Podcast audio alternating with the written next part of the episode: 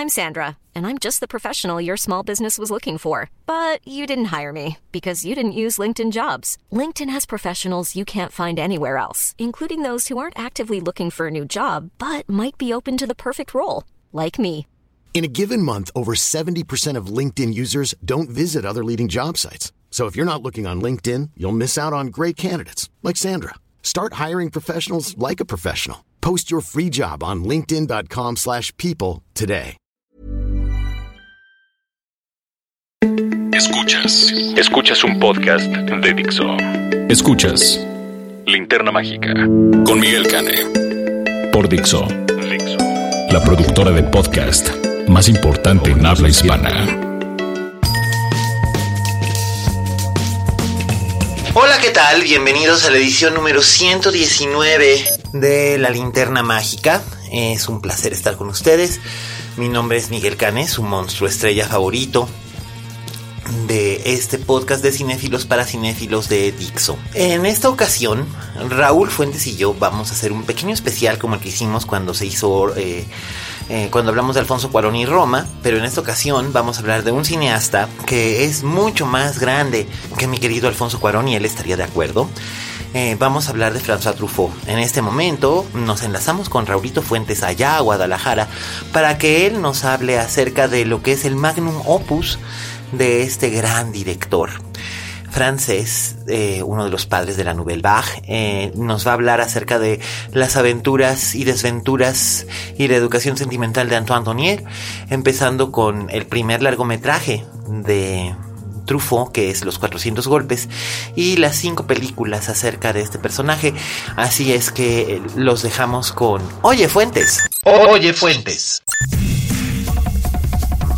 Hola, ¿qué tal? Esto soy Fuentes, el espacio que Miguel Can me brinda en la linterna mágica. Yo soy Raúl Fuentes y a mí me encuentras en Twitter como arroba Oye Fuentes. Oigan, pues fíjense qué buena idea tuvo Miguel de eh, dedicar el programa a hablar de uno de los directores más representativos del cine francés, por supuesto un- uno de los pilares de la Nouvelle Vague eh, y uno de los directores que a mí pues últimamente que he estado viendo sus películas, pues sí me ha dejado como, como mucha satisfacción revisitar varias de, sus, de sus cintas. Me refiero a François Truffaut, el director de Los 400 Golpes, de La Noche Americana, de Jules Jim, del Último Metro, de Fahrenheit, Fahrenheit 451, etcétera, ¿no? Eh, a mí me va a tocar platicarles de la franquicia de de Antoine Duanel o de esta sí podríamos hablar de una saga puesto que sí tiene que ver con, con la historia de pues de un individuo pero obviamente también con su, de su familia.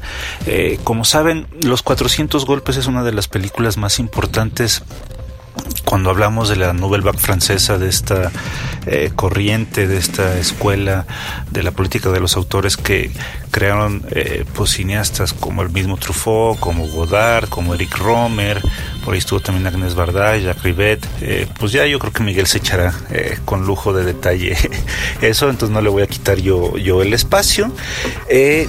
Pero bueno, en 1959, cuando es, que es la fecha en la que se estrena eh, Los 400 Golpes y que además se hizo con, con el premio del jurado de Cannes a, a Mejor Cinta, eh, pues nos cuenta la historia de Antoine. Antoine Duanel es un niño de unos 13, 14 años que eh, pues vive con su mamá y su padrastro.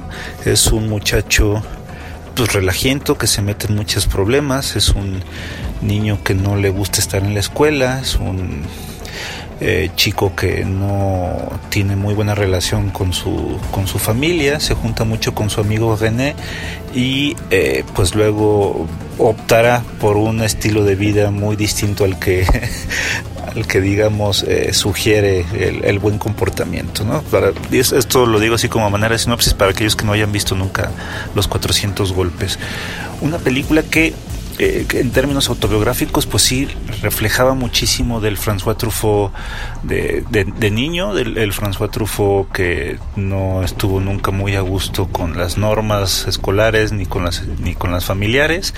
Eh, encontró en Jean-Pierre Léaud un, un alter ego eh, fascinante, no nomás, no nomás en, los 400 golpes o en las películas que le siguieron del personaje de Antoine Donnell, sino también pues en otras cintas más como La Noche Americana, por ejemplo, o Dos, dos Inglesas y El Continente, eh, y que después el propio Leot pues encontró chamba con otros con otros amigos de Truffaut como por ejemplo Godard como por ejemplo el mismo Bertolucci eh, Bernardo Bertolucci que, acaba de fallecer recupera a Leot como uno de los personajes de del último tango en París y además se interpreta a sí mismo en en The Dreamers, no más 35 años después. Y eh, eso, eso es importante también. Este, este mayo del 68 o febrero del 68 eh, juega un papel muy importante también en la vida de Antoine Duanel, el personaje.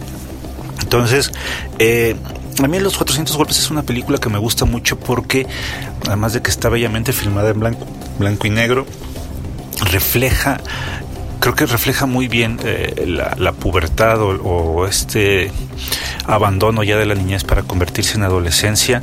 Me parece que eh, los niños que están ahí representados nunca se ven forzados, nunca se ven eh, como siguiendo las órdenes de un director, porque luego vemos a niños actuando que se nota que no están haciendo cosas como de niños o de adolescentes. Me parece que en ese sentido Truffaut hizo muy buen, muy buen rapport con, con Leo y, y se nota, se nota en la cinta. Además de que eh, como fan que soy yo del trabajo de Jean Vigo, este director francés que únicamente hizo cuatro obras y, de esas cuatro obras solamente hizo un largometraje que es llamado La Talent. Eh, anteriormente a La Talent, Jean Vigo había filmado un mediometraje llamado Cero, de Conduite o Cero en Conducta que eh, pues narraba también las vivencias de varios niños de, de un hospicio, pero pero una característica muy padre que tiene Jean Vigo es eh, la manera onírica en la que presenta las imágenes o, más surrealista y yo creo que, que François Truffaut como, como gran cinéfilo que siempre fue, eh, pues agarró varios, varios momentos, varios extractos de Cerro de Conduit para, para plasmarlo en los 400 golpes. Si tienen oportunidad, busquen también Cerro de Conducta. Eh, es, es, una gran, gran película. Dura 45 minutos. Yo creo que se la pueden encontrar completa en YouTube. Y eh, pues no se, no, no se, van a arrepentir de, ver el trabajo de Jean Vigo. Bueno, regresando a los 400 golpes, eh, pues como les decía la película había ganado había, ganado en Cannes había Truffaut eh, recibido digamos el prestigio tanto de sus colegas como de otros cineastas él ya está en ese momento entrando en las grandes ligas y además pues, lo rompedora que fue la Nouvelle Vague en términos de, de, vanguardia pues bueno no eso eso creo que daría para un programa completo eh, él ya empezó después a trabajar otras otras películas como como Thierry sur la pianiste o, Jules et Jim pero se le presentó la oportunidad de, eh, de trabajar en una película antológica que se llamaba El amor a los 20 años y pues consideró que era muy buena idea recuperar a Antoine Duanel por lo tanto hizo un cortometraje que podría contar como ya la segunda película, aunque esta es la única que, que es cortometraje que se llamó Antoine y Colette. Es pues la historia de Antoine Donnell ya de adolescente, digamos ya tiene 18 años y se enamora por primera vez, se enamora de Colette, una, una chica eh, pues que no lo pela y Antoine hará todo lo, lo posible para pues para que Colette eh, se convierta en su novia. Y cuando me refiero a todo lo posible eh, pues me refiero a que él por ejemplo pues buscará mudarse de su casa casi casi enfrente donde vive Colette pues para tenerla más de cerca.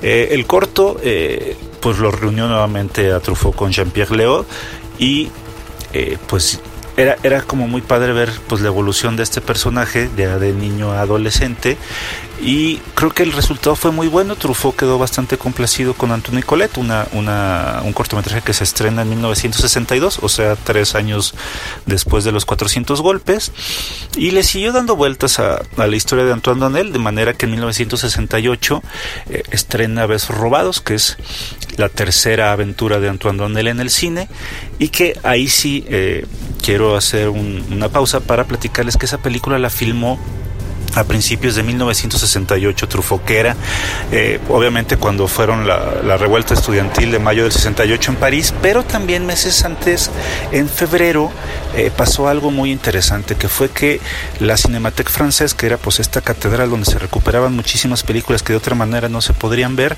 eh, destituyeron a su director, a Henri Langlois, que de hecho eso es algo que podemos ver también en Dreamers al principio de la cinta. Henri Langlois, que era este señor pues muy excéntrico, que, viajaba por todas partes del mundo para conseguir películas y que además era muy admirado eh, por gente como Chaplin o como, o como el mismo Hitchcock, eh, pues quedó destituido y entonces mientras, mientras Truffaut eh, trabajaba en besos robados, eh, pues utilizó, utilizó este, este momento histórico para eh, seguir contando un poco de la historia de, Antoine Duanel. Antoine Duanel, pues en este momento comienza la historia, eh, pues ya saliendo de la escuela militar y está buscando trabajos, ¿no? Toda la película lo vemos entre, entre un trabajo y otro y pues bueno, además de, de que tiene por ahí un reencuentro muy fugaz con Colette, pues conoce a Christine Darbon. Christine Darbon es la que será pues uno de los grandes amores de, la vida de este personaje, pero también eh, se enamora de, la señora Tabag, de, de Fabián Tabag, que es una señora de sociedad, es una señora muy elegante, muy guapa, que además es la es la esposa de, de, su, de uno de sus jefes. Y eh, pues es una película que a mí la verdad me gusta mucho de todas las de las cintas de los 400 golpes o de la vida de Antoine Donnell. Esta es después de los 400 golpes la que más me gusta. Me parece que es una cinta muy emotiva, muy divertida, eh, fluye bastante bien y creo que también pues es la última gran gran película de esta saga porque dos años después en 1970 Truffaut eh, siguió luego luego con, con la historia de Antoine Donnell en domicilio conyugal. Ya lo vemos casado, eh, pero siento que esta película sí es muy floja en comparación con las, con las tres anteriores y creo que eso se notó en en el resultado en taquilla. Sin embargo, Truffaut quería darle ya un carpetazo o por lo menos un fin más, más decoroso a la, a la saga de Antoine Donnell. Así que en 1979, nueve años después de Domicilio Conyugal, eh, filma El amor en fuga, que pues es esta cinta que ya sirve como para darle fin a las aventuras de Antoine Donnell y el resultado la verdad es que es, es irregular porque porque mucho de lo que hizo Truffaut en este en esta película pues fue recuperar escenas de las de las cuatro cintas anteriores no recupera escenas de los 400 golpes escenas de Antoine y Colette escenas de, besos robados y escenas de domicilio conyugal y pues la verdad se siente como estos episodios de Friends en los que tienen, tienen clips eh, durante casi todo el episodio y, poca carnita en realidad. Y además eh, pues sirvió para, para que fuera la última película que filmara François Truffaut con, con Jean-Pierre Léaud.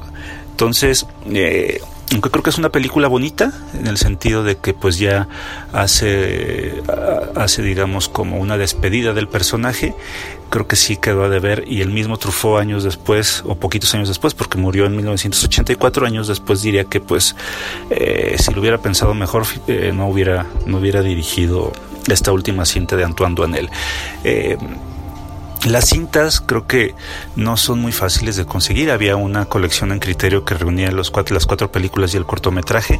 Pero yo les diría que, que, la busquen. Hace, hace poco estuvo en Claro Video varias películas de, de, Truffaut. Ojalá en algún futuro próximo vuelvan a estar pues toda esta saga, además de, de otras cintas clásicas de, de, Truffaut que son parte de, de la compañía MK2.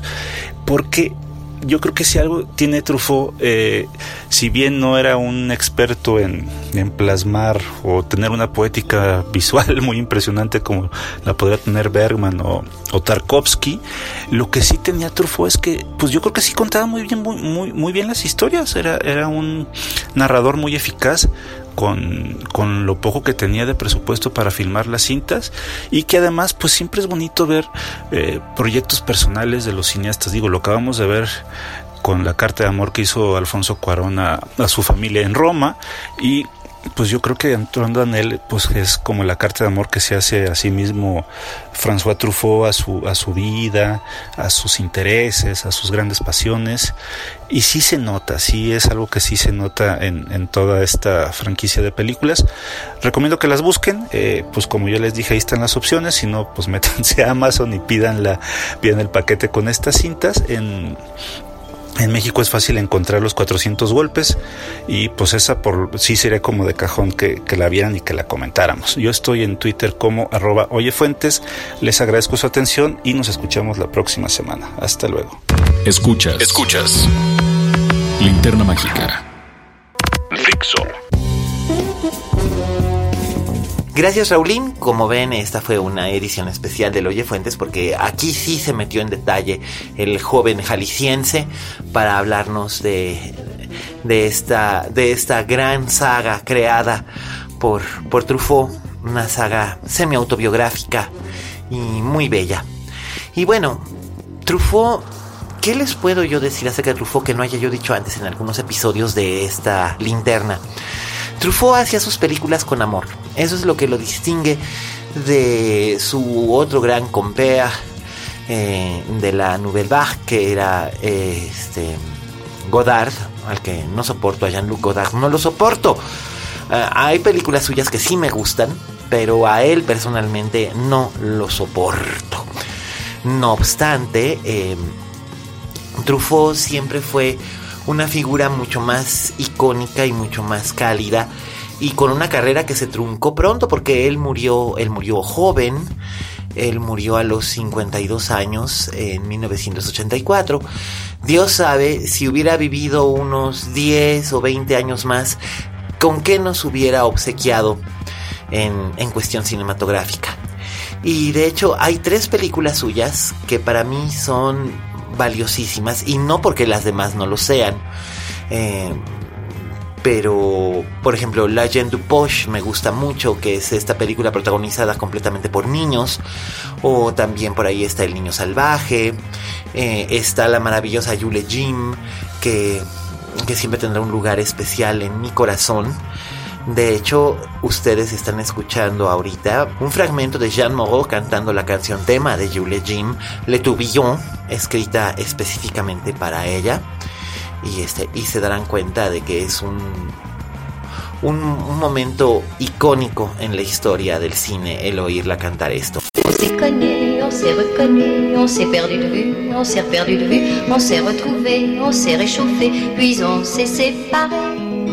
Chacun pour soi est reparti dans le tourbillon de la vie. Je l'ai revu un soir, aïe aïe aïe, ça fait déjà un femme bail, ça fait déjà un femme bail. Y bueno, ya oyeron a Jean Moreau. Y de hecho, Jean Moreau es la protagonista de una de las películas que más me gustan de Truffaut, que es nada menos que eh, La Marietta de Noir, eh, la novia vestida de negro. Una, una cinta de 1967 en la que Truffaut, que había hecho unos años antes aquella extensísima entrevista a Alfred Hitchcock, que se convirtió en uno de los libros de referencia más importantes en la historia del, del, estudio de la historia cinematográfica, que es eh, Hitchcock Truffaut.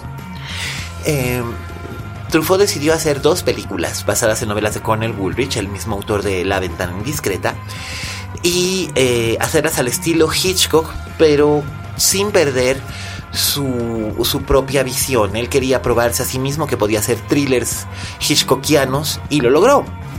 Eh, la, María, la, María, la Marietta Tenoir, eh, la novia vestida de negro, está basada precisamente en la novela del mismo título de Cornell Woolrich.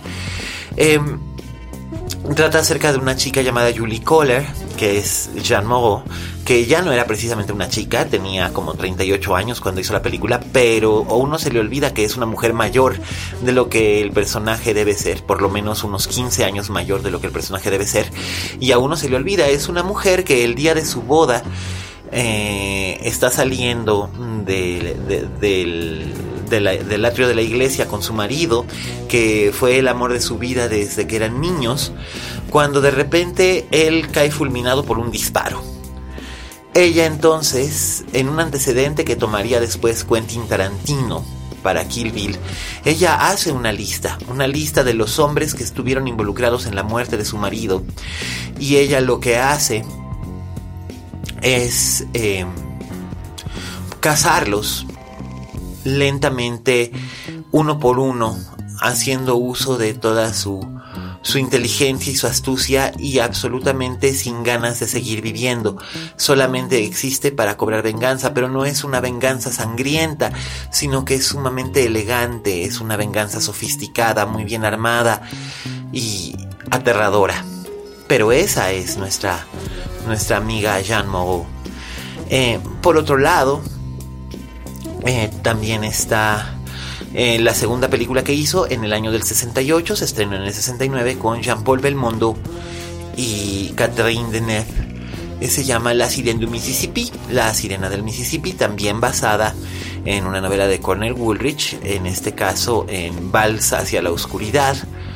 Que también en su momento fue filmada aquí en México, en el puerto de Veracruz, con Angelina Jolie y Antonio Banderas como pecado original hace unos 20 años, yo creo. No recuerdo muy bien, pero sí deben haber sido como 20 años. Em, esa versión, la versión protagonizada por Angelina Jolie, fue terriblemente mala, pero si bien La Sirena del Mississippi no es considerada una obra mayor en el canon de François Truffaut, que fue uno de los, de los hombres que cuando era crítico de cine para Cahiers de Cinema, eh, Cuadernos de Cine, la famosa revista que aún existe, em, Truffaut eh, escribía eh, crítica de cine y él ayudó a acuñar el término cinema de autor, precisamente refiriéndose a Hitchcock, hablando acerca del hecho de que hay películas que con un solo encuadre son fácilmente identificables como una pieza creada por un por un cineasta en específico. Y bueno, hemos hablado del cine de autor anteriormente, en, aquí en La Linterna hemos hablado de que no necesariamente se tiene que ser solamente para aplicable a obras maestras. Eh, John Waters hacía cine de autor, que era un cine terriblemente malo, pero era tan malo que era bueno. O hasta el propio Michael Bay, que a mí me provoca repelús, pero es cine de autor. La gente reconoce perfectamente bien eh, el trabajo de Michael Bay sin siquiera saber que la película es suya. En La Sirena del Mississippi, Catherine Deneuve interpreta a una joven que se presenta en la isla de Unión, en África, eh, una, de las pocas colonias francesas que quedaban en el continente africano todavía en los años 60, como la novia por correo o la esposa por correo o prometida por correo de Jean-Paul Belmondo, un hombre que eh, es dueño de un importante negocio en la isla, un hombre sumamente rico que se enamora a primera vista de ella y cómo no, si es Catherine Deneuve a los 25 años de edad. Eh, pero en realidad ella es mucho más complicada de lo que aparenta. Eh, esta película es mucho más amarga, mucho más tóxica, mucho más oscura que el resto del canon de los filmes de, de Truffaut y resulta entonces eh, muy inquietante, muy muy perseguidora, muy, muy aterradora en el sentido de que nos muestra que las historias de amor en las que trabajaba Truffaut también pueden tener un lado oscuro y un lado amargo y un lado malhadado, sin fortuna. Y ahí, y ahí lo demuestra de un modo magistral, además de que tiene un trabajo en locación excelente tanto en la isla de Reunión como posteriormente en Lyon y en los Pirineos franceses. Eh, no les voy a revelar mucho de La Sirena del Mississippi, como no les voy a revelar mucho de La novia vestida de negro, porque la verdad vale la pena que las busquen. Son películas realmente inquietantes y bellísimas eh, que permiten ver a Truffaut desde otra óptica muy distinta a la óptica que, que se manifiesta en las películas de las que nos acaba de hablar Raúl Fuentes. Em, por otro lado, está mi película favorita de, de, Truffaut, que es muy difícil decir, ah, tengo una película favorita de Truffaut, pero en este caso sí, sí tengo una película favorita de Truffaut, sin lugar a dudas, y esta es La Noche Americana, que pertenece a la Criterion Collection, ya hemos hablado de ella también aquí, pero no estará de más hacer un refresh para quienes por primera vez nos sintonizan o no oyeron ese capítulo en particular. Eh, la Noche Americana es la historia de cómo se filma una película, un melodrama llamado eh, Je, vous présente Pamela, eh, les presento a Pamela, una, una película que está siendo dirigida eh, por un, en, filmada en unos estudios en Marsella y está siendo dirigida por el mismísimo François Truffaut que hace una interpretación muy curiosa de un personaje que básicamente es el mismo y al mismo tiempo es muy diferente.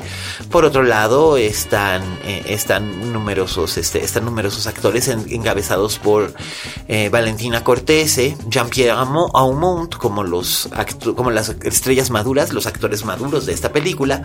Valentina Cortese la recordarán seguramente como, como esa espléndida, espléndida actriz que debutó de la mano de Roberto Rossellini en los años 40 y después se convirtió en una de las sirenas del film noir estadounidense de los años 50. Eh, y también está la legendaria y hermosísima eh, Jacqueline Bisset, actriz eh, de origen francés, criada en Inglaterra, que, que en los años 60 y 70 causó sensación por su belleza y además por su enorme talento actoral. Sigue siendo una actriz en activo. hay gente que la compara mucho con Charlotte Rampling en realidad creo que aunque hay un cierto, una cierta similitud y son contemporáneas, en realidad creo que eh, no hay mucho más que decir al respecto. Las dos son mujeres hermosísimas, pero las sustancias de ambas son muy distintas. Eh, Jacqueline Bisset es mucho más accesible en ciertas formas que, que Charlotte Rampling, pero Charlotte Rampling tiene un rango mucho más amplio. Entonces, eh, aquí se muestra cómo se filma una película y se, y se muestra con humor y se muestra con drama, con tragedia, con suspenso, con ternura.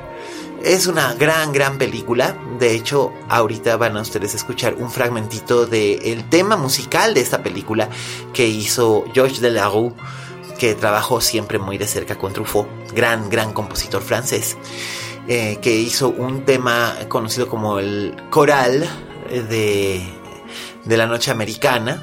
Con el marco de esta música de Georges Delarue, Truffaut explica al espectador promedio lo que es la experiencia de hacer una película y lo que representa para él. Y eh, es muy gracioso porque cuenta con todos los elementos para hacer una película fácilmente identificable de Truffaut y al mismo tiempo un filme completamente universal, lleno de, lleno de emociones, lleno de, de, sobre todo de amor. Amor es la, emoción que más se puede asociar con el trabajo de Truffaut, igualmente en sus, en sus últimos filmes. También Truffaut era actor, trabajó a las órdenes de Steven Spielberg en Encuentros cercanos del tercer tipo y es a Truffaut a quien le debemos que exista la mejor versión eh, cinematográfica de Fahrenheit 451 de Ray Bradbury. Eh, es su único filme en inglés eh, en, el que trabajó con Oscar Werner, que era su, su actor fetiche en algún tiempo, la hermosa Julie Christie, la celestial Julie Christie como la llamamos aquí, y también se contaba con la con la participación de Nicolás Reg como cinefotógrafo. La película es realmente memorable, hay un Blu-ray muy accesible de la edición del 50 aniversario. Habrá personas a las que les parezca un poco vieja la película, pero creo que sus temas siguen siendo universales y maravillosos y la dirección de Truffaut está como siempre on point. Es difícil pensar en una época del cine universal sin Truffaut.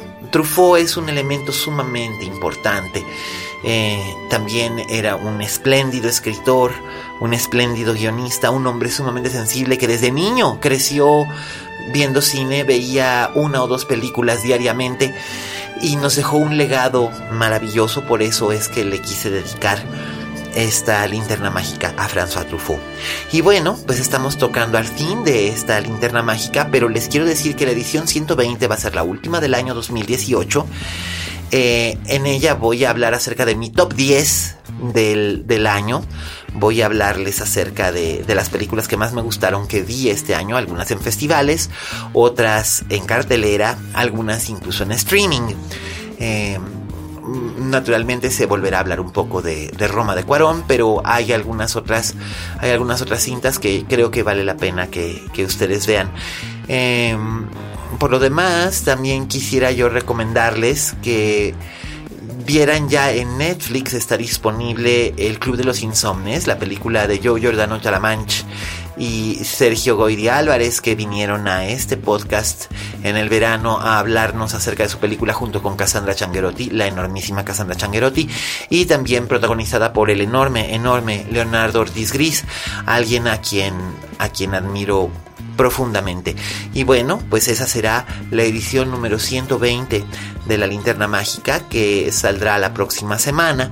Así que estén muy pendientes. Eh, como siempre, a todos los que a todos los que nos escuchan, David, Sara, Iván, eh, Trento y Emiliano, eh, Enrique, mis tocayos, Miguel Zarate y Miguel Ochoa, Roberto Cavazos, mi querido Pipe, todos, todos los que hacen grande este podcast. Muchísimas, muchísimas gracias por escucharnos. Eh, el lunes 10 de diciembre es la última función de Dogville. Todavía quedan algunos boletos por si quieren asistir. Va a haber develación de placa. Estará presente el maestro Alejandro Luna. Eh, también estará presente el secretario de Cultura de la Ciudad de México a las 8 de la noche en el Teatro Helénico. Eh, les recomiendo que si quieren acudir a esta última función de la temporada, eh, visiten la página helenico.gov.mx para adquirir sus boletos y este pues esperamos tener una segunda temporada en el 2019. Este año está tocando a su fin. Por un lado ha sido un año maravilloso, por otro año creo que ha sido el peor año de mi vida. Pero, ¿qué le vamos a hacer? Así son las cosas y tenemos que seguir adelante. Les agradezco muchísimo a todos los que nos escuchan. Agradezco enormemente a Vero por su inmenso talento y su, su remarcable paciencia en los controles técnicos, a Fede en la postproducción, a Dani en la producción y a Oscar en la creación de los textos que acompañan este podcast. Mi nombre es Miguel Cane, en redes sociales soy arroba alias Cane, Raúl Fuentes es arroba Oye Fuentes. Es un placer haber llegado al final de esta edición con ustedes. Eh, síganos escuchando. Hay 118 ediciones anteriores en las que pueden ustedes asomarse y encontrar quizás alguna sorpresa. Eh, les mando siempre un afectuoso y cálido saludo donde quiera que se encuentren. Y recuerden, como dijo la Betty Davis, en este negocio si no tienes fama de monstruo, no eres una estrella. Hasta la próxima.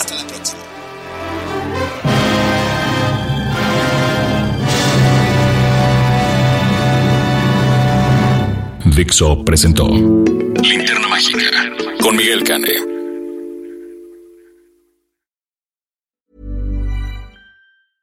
Hey, folks, I'm Mark Marin from the WTF Podcast, and this episode is brought to you by Kleenex Ultra Soft Tissues your ally to help tackle your allergy symptoms this season. I love the change of seasons, but nobody loves pollen and all those other things floating in the air that make you sneeze during this nice weather. Kleenex Ultra Soft tissues are hypoallergenic and allergist approved. So fight back against watery eyes and runny noses without worrying about irritating your skin. For this allergy season, grab Kleenex and face allergies head on.